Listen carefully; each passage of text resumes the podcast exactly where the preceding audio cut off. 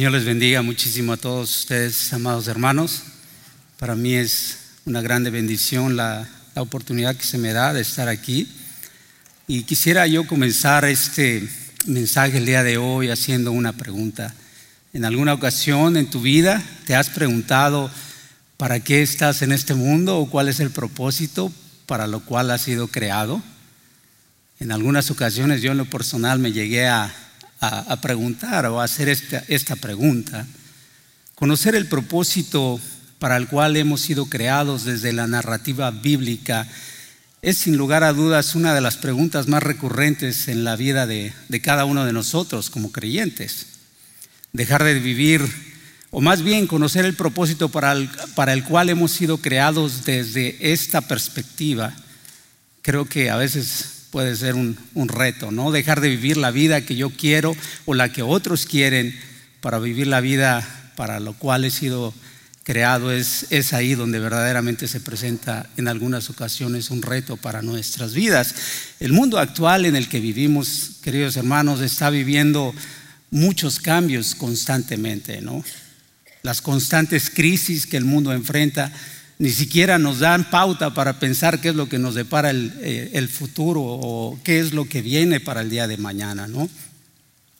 Está claro y podemos asegurar realmente que la tendencia del mundo al tratar de descubrir el propósito de vida de cada individuo, en lo general es buscar cada vez más un equilibrio ¿no? entre la vida personal, la profesional y pues, la de fe o la espiritual.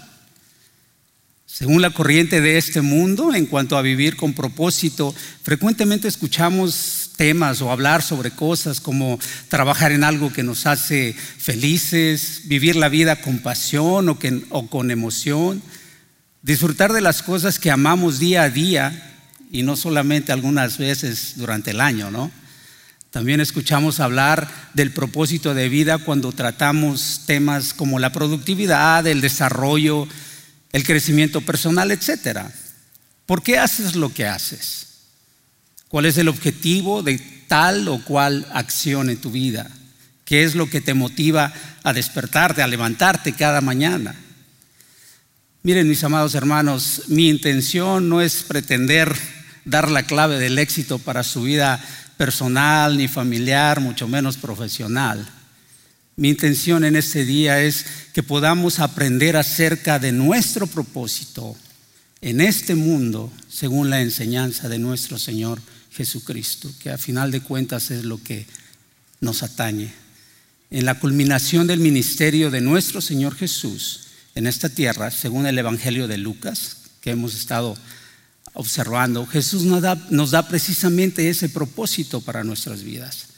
Quisiera invitarlos a abrir su Biblia y que nos acompañen a leer Lucas capítulo 24, versículos 36 al 53. Si no trae su Biblia, en la pantalla estará eh, el pasaje. Y la palabra del Señor dice así, mientras ellos aún hablaban de estas cosas, Jesús se puso en medio de ellos y les dijo, pasa a vosotros.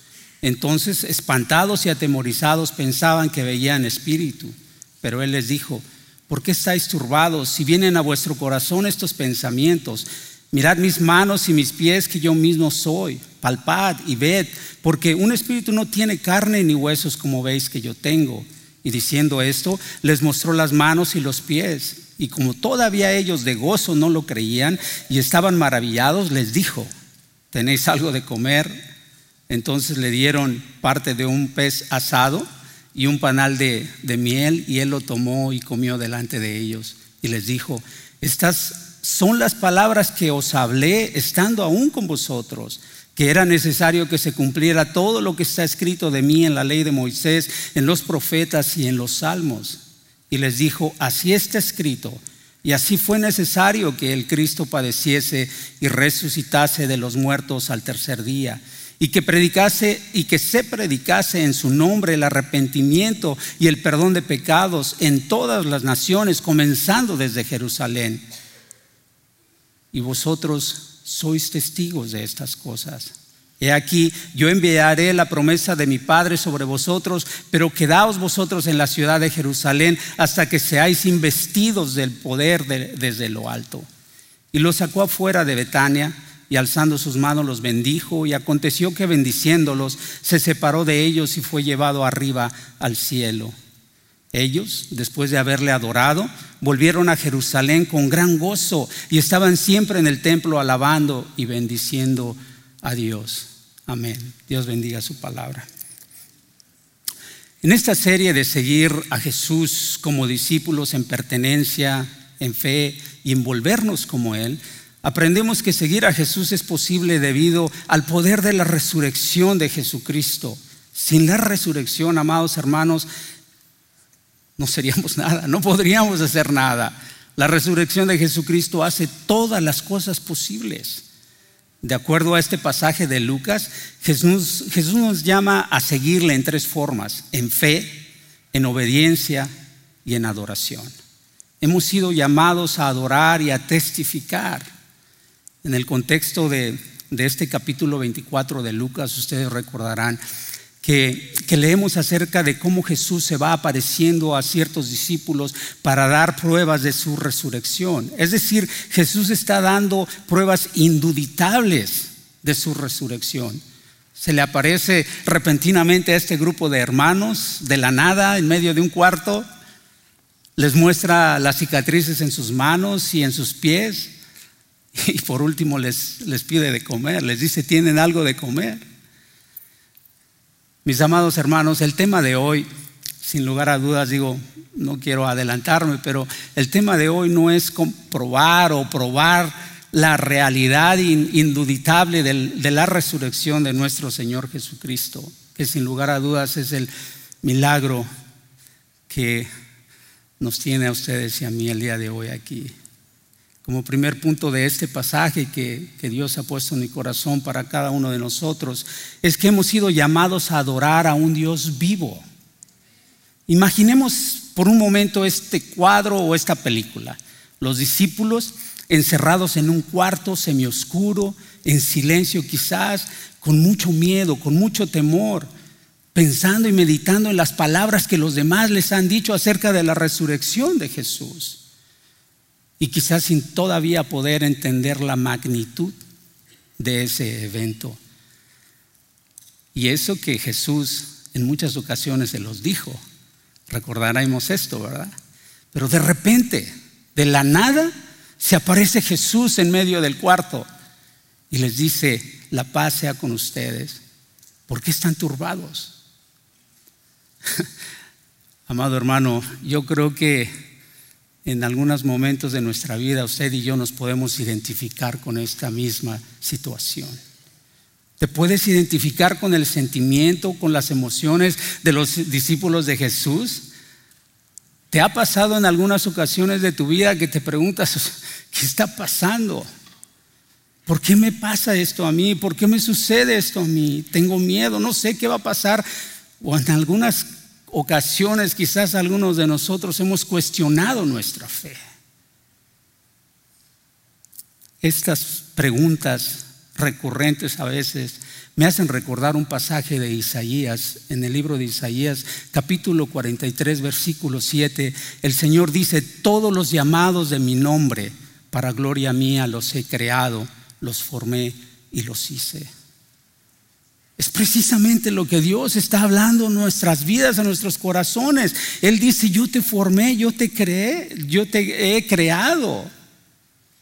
El Señor está vivo y se ha manifestado a cada uno de nosotros en su momento, oportunamente, de una u otra manera. No a todos es igual, pero sin lugar a dudas Él se ha manifestado en nuestras vidas. Queridos hermanos, hemos sido llamados a adorar a un Dios vivo, no un Dios muerto, a un Dios que está cerca, no que está lejos. Yo no sé si algunas veces podamos pensar esto, pero ¿habrá algo imposible para Dios? Independientemente de la circunstancia, la situación en que puedas estar, hermano, quiero que sepas que Cristo es la respuesta en todo sentido. Y Él está más cerca de ti de lo que tú te puedas imaginar. Cristo se está acercando hoy a ti de una forma sobrenatural que a lo mejor ni siquiera te has dado cuenta. De repente, en medio de tu circunstancia y de tu situación, Él se acerca a ti y te dice, la paz sea contigo. ¿Por qué estás turbado? ¿Por qué tienes miedo? Yo te tomé, yo te formé, te di un nombre y te he llamado mío para mi gloria, nada más. ¿No le anima esa promesa que tenemos en Cristo? Es nuestra esperanza, es lo que nos mueve todos los días de saber que tenemos un Padre que todo lo puede. Sin embargo, mis amados hermanos, el corazón de Dios está muchísimo más allá que satisfacer nuestras necesidades temporales en esta tierra. Él se manifiesta como un Dios vivo que todo lo suple y todo lo puede, ciertamente. El llamado de Dios es adorarle en fe en esa fe que es en Cristo Jesús y en el poder de su resurrección. Y lo repito una y otra vez, hermanos, Él no está muerto, Él está vivo. Podemos creer eso, podemos glorificar a Dios por eso en nuestras vidas. Mis amados hermanos, la fe, creyendo, es una forma de adorar a Dios, de adorarle, de darle la gloria y reconocer su poder sobre todas las cosas. Quiero que Recordemos, hermanos, que los discípulos de Jesús, a pesar del tiempo que pasaron con, con Cristo, también les faltó la fe. Quizás a nosotros, como ya lo he mencionado, nos ha faltado la fe cuando, cuando más se ha requerido.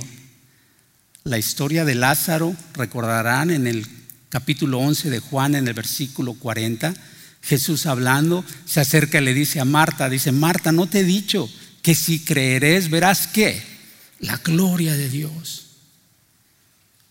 ¿Has, ¿Has, puesto tú tu confianza en la misericordia y en el perdón que Dios da, que Cristo ofrece? Estás adorando a Dios con fe, creyendo que su resurrección no ha sido en vano. Es importante que meditemos esto y guardemos esto en nuestro corazón para cuando sea necesario ojalá y no lo sea, podamos recordar esto, que Cristo es mayor que cualquier problema.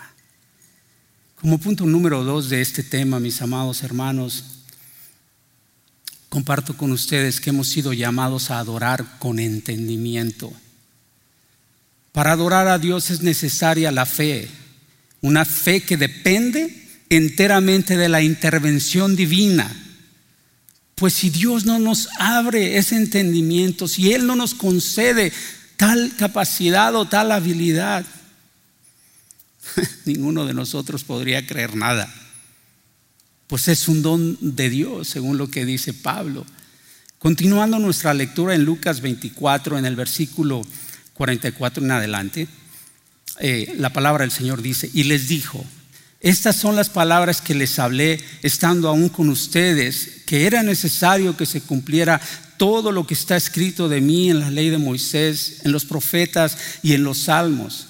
Entonces les abrió el entendimiento para que comprendieran las escrituras y les dijo, así está escrito, así fue necesario que el Cristo padeciese y resucitase de los muertos al tercer día y que se predicase en su nombre el arrepentimiento y el perdón de pecados en todas las naciones, comenzando desde Jerusalén. Y ustedes son testigos de estas cosas.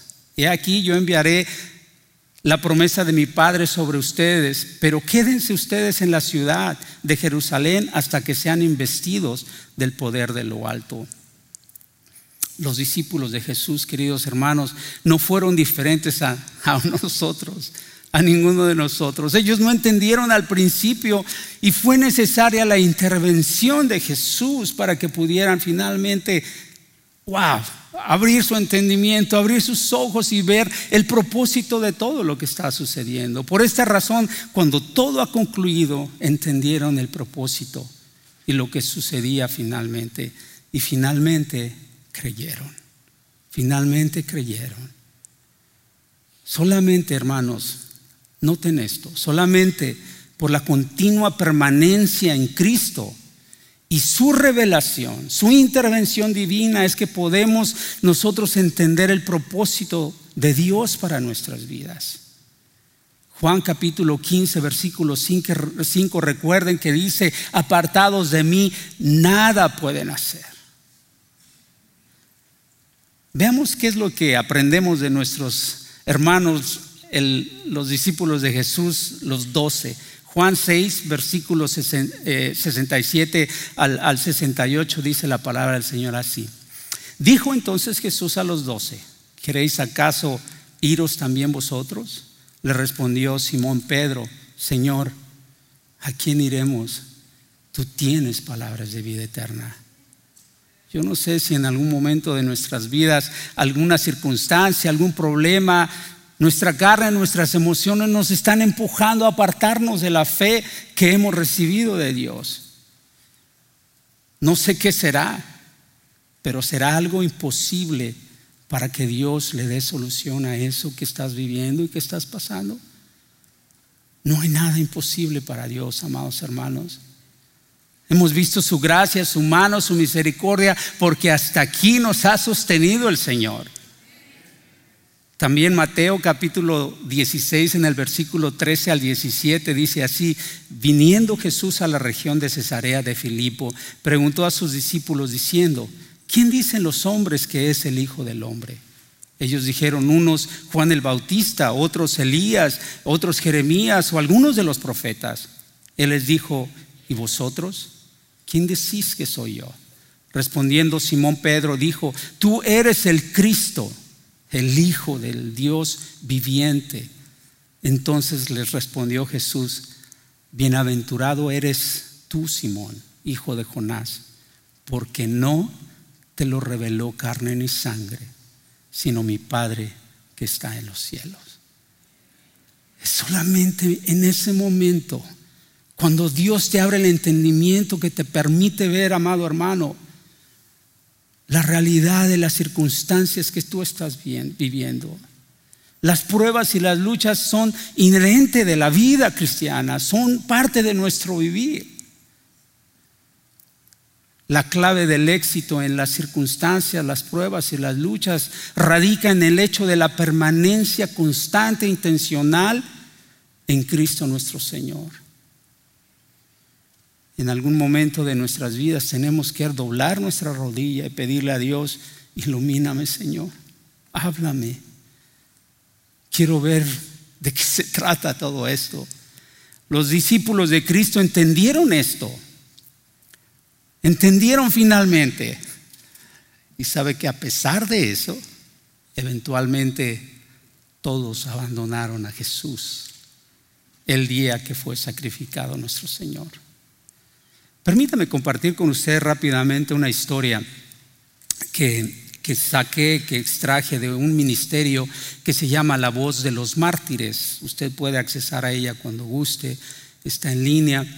Y esta organización, este ministerio eh, trata acerca de la iglesia perseguida de Jesús en, toda, en todo el mundo. Y dice así la historia. Dice, mientras un pastor misionero dirigía una reunión de oración en su casa en Shiraz, Irán, en el 2012, la policía secreta irrumpió en su casa y arrestó al pastor, a su esposa, a su hijo de 17 años y a otros cuatro líderes de su iglesia. A los siete cristianos les vendaron los ojos, los metieron en, vehículos y los llevaron a una prisión de inteligencia para ser interrogados. Después de días de interrogatorio, fueron trasladados a una prisión pública y se les ordenó guardar silencio sobre por qué habían sido arrestados. Los guardias temían, y con mucha razón, la propagación del cristianismo entre los más de seis mil prisioneros que había en esa cárcel.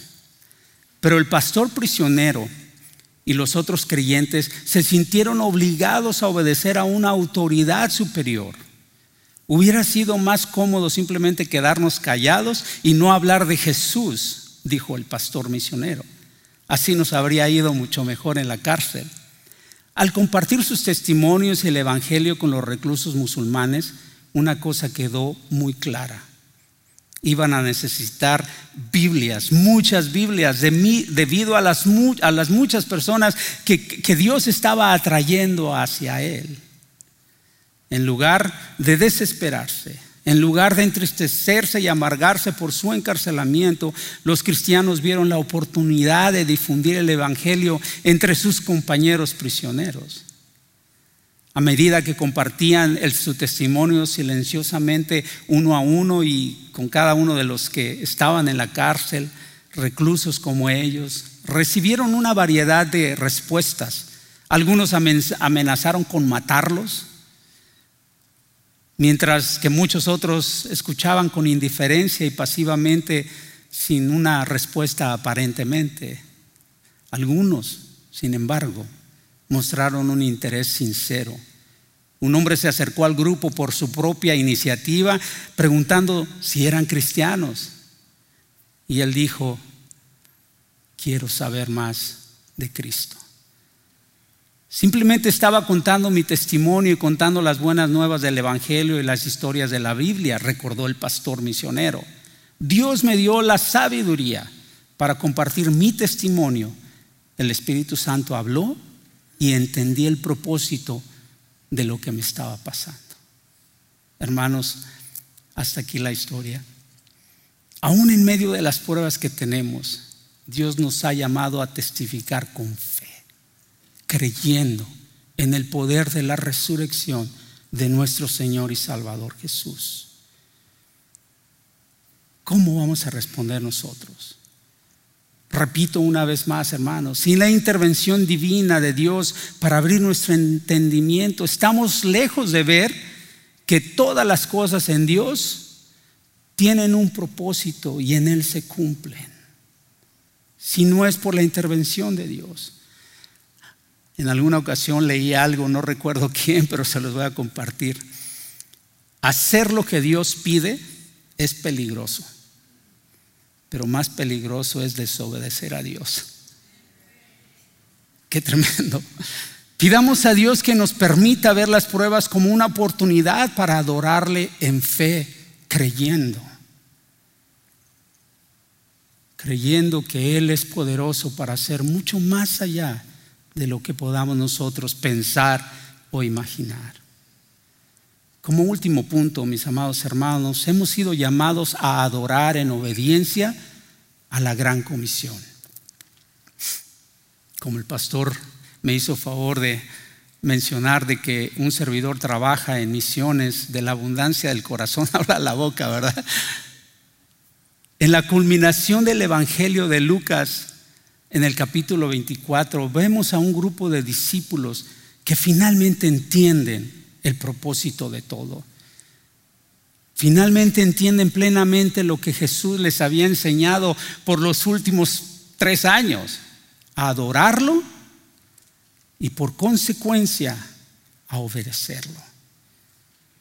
Mis queridos hermanos, lo uno no puede ir separado del otro. No puedes tú pensar en adorar a Dios sin obedecerle. O también no puedes obedecer a Dios si no estás adorándole con un corazón puro y santo delante de Él. ¿Sabe que hace unas semanas estuvimos en, misión, en un viaje misionero, mi, esposa y yo, en, en el norte de Argentina, bajo la invitación de nuestro hermano Luca, al cual ustedes se acordarán? Este, nos hizo favor de invitarnos a, un entrenamiento que íbamos a entrenar a un grupo de jóvenes adultos y parte de las cosas que compartimos en el entrenamiento es eh, algunas técnicas que son, primero que nada, bíblicas, fáciles y son reproducibles. Y en ese entrenamiento también nos incluye salir a la calle, a las comunidades, salir al campo, a buscar a aquellos que Dios de antemano ya ha preparado para que reciban el mensaje de la salvación. Y entonces hacemos grupos, equipos y vamos unos para acá, otros para allá. Y entre ellos estaba este eh, hermano que ven ustedes en la imagen, eh, el jovencito que está tomando el selfie, se llama Mateo. Su esposa es la jovencita que tiene el suéter rosa aquí amarrado en la, en la cintura. A ellos les tocó ir a esta casa, una área remota en comunidades desérticas y les tocó tocar la puerta donde estaba solamente la señora de la casa, que es la que está cargando a la niña en la fotografía. Mateo y su esposa le compartieron el mensaje de la salvación ella, para gloria de Dios, se arrepintió, creyó. Y una de las cosas que nosotros en el proceso de entrenamiento hacemos es inmediatamente a un nuevo creyente lo comisionamos para que haga exactamente lo mismo que ha recibido con aquellos que están cerca de él. Entonces esta señora en la noche cuando llegó su esposo, le compartió, le predicó, el esposo se arrepintió e inmediatamente también fue con sus vecinos y les compartió, les predicó y se arrepintieron los vecinos también. Al siguiente día cuando regresa Mateo a la casa para el seguimiento que les hacemos, había una casa llena del Espíritu Santo que estaba en fuego para predicarle a toda la comunidad y había una iglesia en casa con hasta la cuarta generación de creyentes. Wow, la verdad es de que gloria a Dios. Gloria a Dios. Mis amados hermanos, Dios está haciendo grandes cosas en todo el mundo. El Evangelio está, está siendo predicado de una manera impresionante como nunca en la historia se había hecho. Aquí mismo en el Valle de Texas no es la excepción. Hace unos días veíamos un testimonio de mi hermano Osvaldo que está aquí presente, de donde una, una de las creyentes está bautizando a una tercera creyente en generación de discípulos. El Valle de Texas no es la excepción. Hay vertientes de evangelismo y movimientos de discípulos que hacen discípulos de plantación de iglesias en casa, mis amados hermanos, pero hay mucho trabajo todavía por hacer. Hay mucho trabajo. El Señor Jesús dice en, Lucas capítulo 10, la, la mies es mucha y los obreros pocos. Por tanto, orar al Señor de la mies para que mande obreros a su mies. Mis queridos hermanos, tenemos la gran bendición de que Dios nos permite ser parte de esa obra, de ese trabajo. En Calvary hemos sido llamados a adorar a Dios por medio de nuestra obediencia a la gran comisión para lo cual Él nos ha salvado y nos ha preparado. No hay otra razón para nuestro existir, hermano.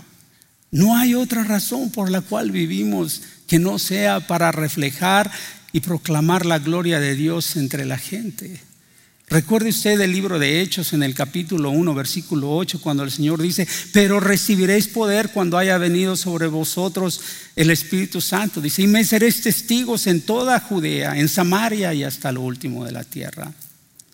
El mensaje central de nuestra misión es el perdón de pecados que es en Cristo Jesús según como leímos ahorita Lucas 24, 47, el perdón de pecados en Cristo Jesús. Te pregunto a ti, hermano, ¿estás proclamando esto en tu diario vivir? ¿Estás siendo obediente a este gran mandamiento que, hemos recibido? Si recordamos la gran comisión en Mateo 28, versículos 18 al 20, cuando Jesús dice, por tanto, id Literalmente lo que significa eso de por tanto ir significa mientras vas.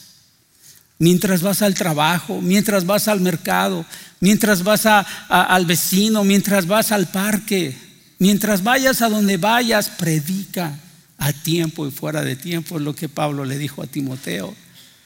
Nuestra identidad en Cristo, amados hermanos, es ser embajadores de Dios. Ese es nuestro ADN, eso está encarnado en nosotros, de que somos representantes de Cristo en este mundo hasta que Él regrese por su iglesia. A lo mejor algunos de ustedes podrían decir, ¿sabes qué? Yo no sé cómo ser misionero. No sé por qué, para empezar, no sé ni por qué tengo que hacerlo. Quizás puedes decir, no tengo a quién decírselo. O a lo mejor lo que es peor, dices, no sé ni qué decir cuando se trata de decir algo. O a lo mejor no sabes en qué momento se debe de hacer. Nosotros aquí en Calvary como iglesia misional tenemos equipos de evangelismo tanto en inglés como español. No sé si lo sabías, pero si no lo sabías ahora lo sabes. Y si no eres parte de ello, ¿te gustaría ser parte de esto? ¿Te gustaría obedecer a este mandamiento que tenemos todos como iglesia? Miren, a partir de nuestro semestre de otoño aquí en, Calvary, habrá un entrenamiento de evangelismo, tanto en inglés como en español, de discípulos que hacen discípulos. Si Dios ha hablado algo en tu vida en esta tarde, en esta hora, y estás dispuesto a obedecer ese llamado que Dios nos ha dado, acércate conmigo, acércate con Ronald Sánchez, que también está eh, como parte del equipo, y con mucho gusto te vamos a, dirigir. Los discípulos de Jesús, mis amados hermanos, para empezar a terminar. Me dijeron que hasta las 3 de la tarde podíamos estar, no es cierto, hermano. Los discípulos de Jesús, al final de todo, entendieron su propósito y la misión que les era encomendada. Y a veces es importante que demos un pasito atrás y recapitulemos el llamado que tenemos en Cristo. ¿Has entendido tú el propósito y la misión que te ha dado? Mira, amado hermano, el corazón de Dios, desde Génesis hasta Apocalipsis, es dar a conocer su nombre entre las naciones, entre los pueblos, y el poder y el efecto de su resurrección en la vida de cada uno de aquellos que Él ha llamado para sí. Y por consecuencia, cada uno de nosotros anunciar al mundo el perdón de pecados y la salvación que es en Cristo Jesús hasta que Él regrese. Me gustaría pedirle a todo mundo que estuviera totalmente concentrado y que me preste su atención por unos últimos minutos. Es importante porque quizás este momento sea crucial para algunas de las personas. Si me ayudan y, vemos lo que es Apocalipsis capítulo 7, versículo 9 al 12, dice de la siguiente manera. Después de esto miré y he aquí una gran multitud, la cual nadie podía contar de todas las naciones, tribus, pueblos y lenguas que estaban delante del trono y en la presencia del Cordero, vestidos de ropas blancas y con palmas en las manos, y clamaban a gran voz diciendo, la salvación pertenece a nuestro Dios que está sentado en el trono y al Cordero. Y todos los ángeles estaban en pie alrededor del trono y de los ancianos y de los cuatro seres vivientes, y se postraron sobre sus rostros delante del trono y adoraron a Dios diciendo, amén. La bendición y la gloria y la sabiduría y la acción de gracias y la honra y el poder y la fortaleza sean a nuestro Dios por los siglos de los siglos. Amén. Quisiera pedirles que se concentraran un momento y si pudiéramos con nuestros ojos físicos ver este maravilloso evento, este momento glorioso, preguntémonos, o te pregunto, ¿Te ves tú ahí en ese momento? ¿Estás ahí? Dice aquí que había una gran multitud de gentes que nadie podía contar. ¿Te ves tú ahí? ¿Te ves adorando a Dios por la eternidad? Otra pregunta que es inevitable. ¿Ves a tu familia? ¿Ves a tus hijos? ¿Ves a tus vecinos? ¿Ves a tus amigos ahí? Lo que es peor, hermano, si tú no te ves allí en ese glorioso momento cuando todos estaremos alabando y adorando a Dios por la eternidad, si tú no te ves ahí, hermano, hoy es el día de salvación. Hoy puedes arrepentirte, pedirle a Dios perdón y darle un giro completo a tu vida. Hermano, nadie puede obedecer a aquel a quien no ha recibido como Salvador. Hoy es el día de salvación. Yo no quiero pasar este tiempo sin darle la oportunidad a alguien que reconozca públicamente que es pecador. Recordemos que Jesucristo lo hizo públicamente, no reconocer que es pecador, sino me refiero a que públicamente murió y no se escondió, no se avergonzó de morir públicamente por nosotros.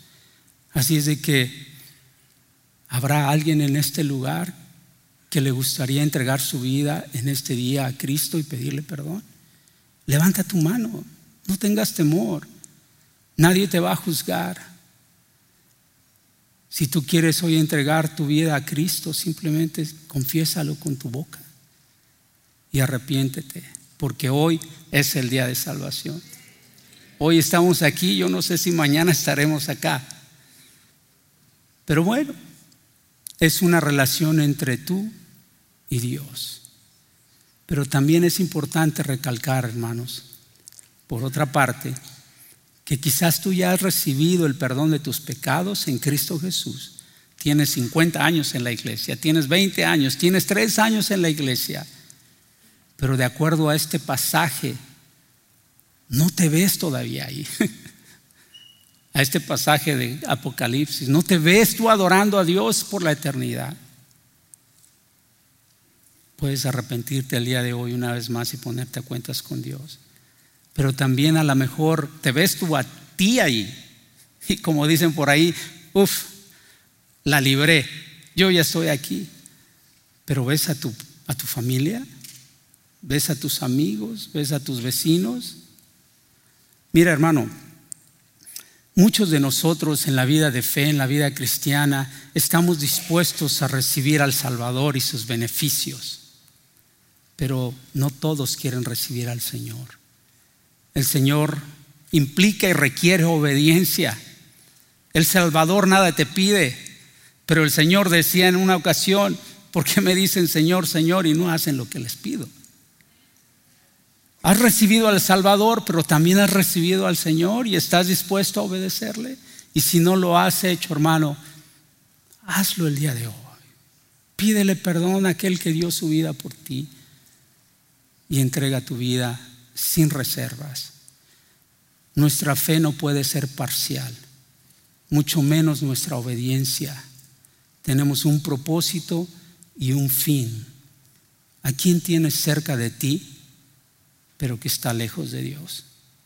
Y que tengas tú que testificarle hoy, no mañana, hoy, que tengas tú que obedecerle. Hemos llamado, hemos sido llamados para obedecer en fe, para adorar en obediencia y para adorar a Dios testificándole donde quiera que vayamos. Los dejo con este pensamiento para ya no tomar más tiempo y con esto termino.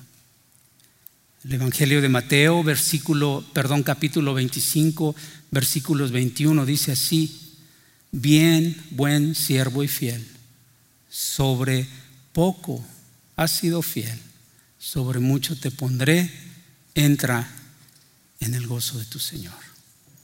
Inclinemos nuestro rostro y vayamos en oración al Señor.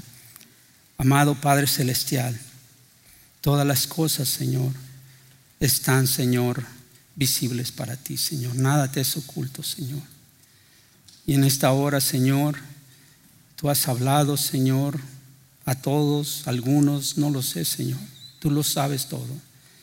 Si ha habido, Señor, en alguna persona arrepentimiento, Señor, permítele, Señor, que se ponga de pie con valor, Señor, y en gratitud por aquello que tú le has dado, Señor. Que confiese delante de los hombres tu nombre, tu salvación, Señor. Ayúdalo, Señor, para que no, no se apartes nunca más de ti, Señor. Y concédele, Señor, el que pueda vivir eternamente, Señor, dando testimonio de que tú vives y reinas por los siglos, Señor. Pero también, amado mío, Señor, te pido por aquellos de nosotros que por alguna razón u otra quizás hemos, hemos, hemos sido débiles y hemos omitido, Señor, el mandamiento que tú nos has dado, Señor. Tú diste muchos mandamientos, Señor. Pero al final de todo nos dijiste que fuéramos a predicar el Evangelio a todas las, a todas las naciones. Padre, en el nombre de Jesucristo te pido que derrames de tu gracia en aquellos, Señor, que hayamos sido desobedientes hasta ahora. Y nos ayudes, Señor, a dar testimonio de tu poder, de tu gracia, de tu resurrección, mientras vamos, Señor, donde quiera que vayamos. Y toda la gloria y toda la honra y toda la alabanza sean para ti por los siglos de los siglos, Señor. Amén.